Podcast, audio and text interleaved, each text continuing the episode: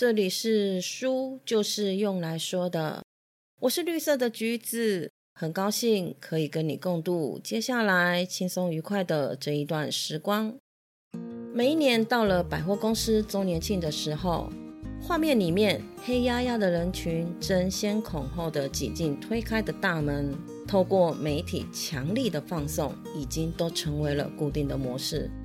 为什么周年庆让人如此疯狂呢？不管是买方或卖方，都是磨刀霍霍，不遗余力呢。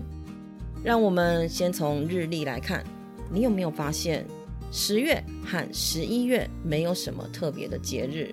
二月呢有寒假、农历年、情人节；四月呢有儿童节、清明年假；五六月份则是有母亲节、端午年假；七八月份是暑假、父亲节、七夕情人节。到了九月呢，是中秋；十二月呢，就是大家很喜欢的圣诞节跟元旦连假。一般而言，买东西送人或者是犒赏自己，都需要一个理由。节庆日就刚好是最好的借口。但是开门做生意总不能坐以待毙吧？没节日，那就创造一个吧。大家熟知的双十一，也就是这么被创造出来的。于是，百货公司都不约而同地选择了十月或者是十一月开幕，加上年底了，刚好可以把前面十个月累积下来的库存出清，以减少库存的压力。这就是百货公司的前世今生了。卖方创造了一个节日，增加消费者的购买动机。那么买方呢？这就要提到消费者行为里的折扣效应了。透过按原价给予买方一定比例的退让，从而诱使消费者消费。虽然俗话说天下没有白吃的午餐，但消费者还是对各类的打折商品趋之若鹜。这就是所谓的折扣效应，也就是造成黑压压一群人挤进百货公司大门的主要原因。说到折扣。一般人会认为这是为了追求打折，买了一堆用不到的商品，这是一种感性的消费。但是事实上，这个跟我们认为的相差甚远。折扣效应，它利用的不是感性，而是理性。不论买方或者是卖方，都是在追求自己的利益最大化。这是一场利用折扣进行的赛局。这场赛局没有偏向任何一方，双方比的是谁能够将折价的价值发挥到最大。为什么买方和卖方会愿意加入这场赛局呢？买方想的是，我现在虽然并不需要这件商品，但以后可能会用到，不如趁现在便宜的时候买。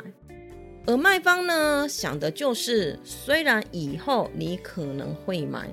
但也有可能不买，不如让你趁现在买。如果买方未来确实需要这个商品，趁打折的时候买入就是最理性的消费行为。但是若用不到这个商品呢，那就是真的落入了打折的陷阱里了。对卖方来说也是这样的，消费者的预期正确了，他就亏了。但是这里的亏了，也不是真正的亏钱，而只是少赚而已。但是若消费者赌错了呢，他就赢了。所以这一场赛局比的是谁赌对了未来的潜在消费。折价本身并不是陷阱，真正的陷阱应该是消费者对自己消费需求的预期才是。百货周年庆，保养品的销售量向来居高不下。因为对于会购买的消费者来说，保养品就是必需品，是要一直使用的，而且也可以估算出大约的使用量，让自己控制好购买的额度。平时没有在折扣，现在打了八折，还加上满千送百的优惠，可以把自己的利益最大化，很理性。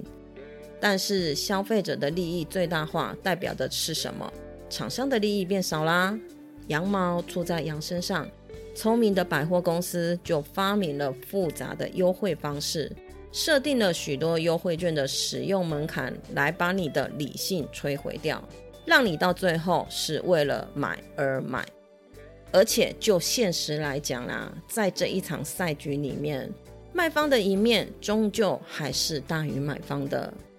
更不客气的说法，应该是消费者可能有输有赢，但厂商就只有赢得多和赢得少的差别而已。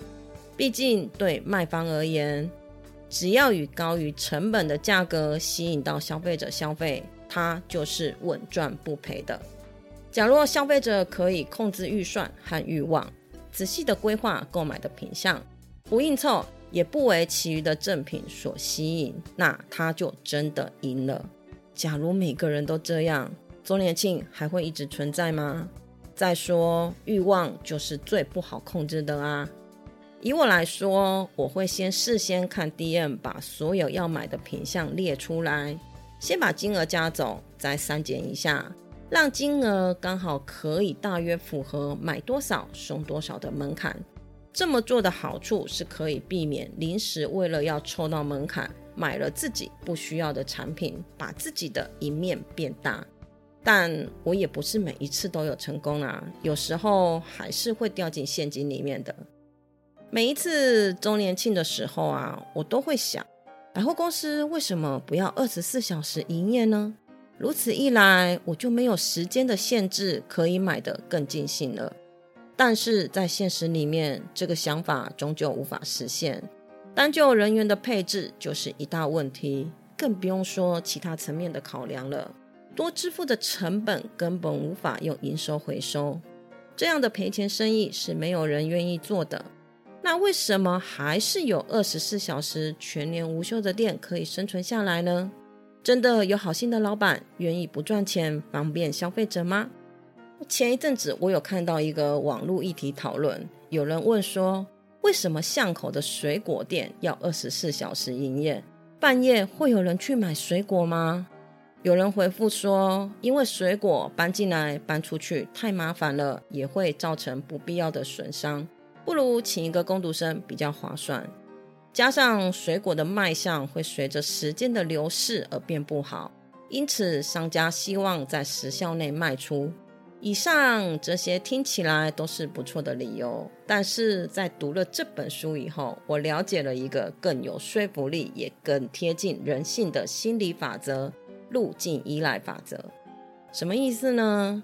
人类社会中技术的演进或制度的变迁，都跟物理学中的惯性类似。一旦进入了某一个路径，就会对这个路径产生依赖。这是因为人类社会和物理世界一样，存在着报酬递增和自我强化的机制。这么说，如果不好了解，那用之前提到的脑神经通路来解释，应该会比较清楚。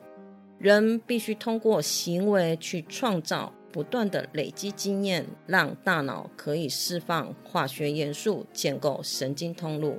这个路径与你个人的经验息息相关。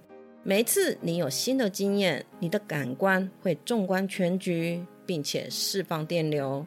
因为铺好的路径阻力比较小，这些电流就会从你铺设好的道路通过。所以你的最终行为也会跟之前的经验一样没有改变。二十四小时的店呢，就是在建构你的路径。顾客在购买商品时会倾向去自己熟悉的商店，而且一旦选中最符合自己要求的，就会很少做出改变。那些在晚上十点到早上八点需要购物的客户。二十四小时的商店便是他们唯一的选择。他会渐渐的习惯该店的陈列方式，还有前往的交通路径。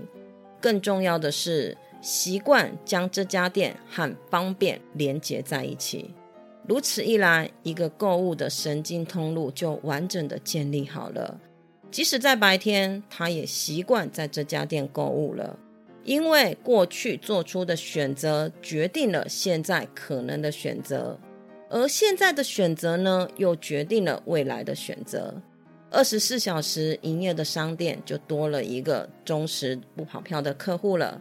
消费者的忠诚度很难建立，路径依赖法则恰好就是它的解药了。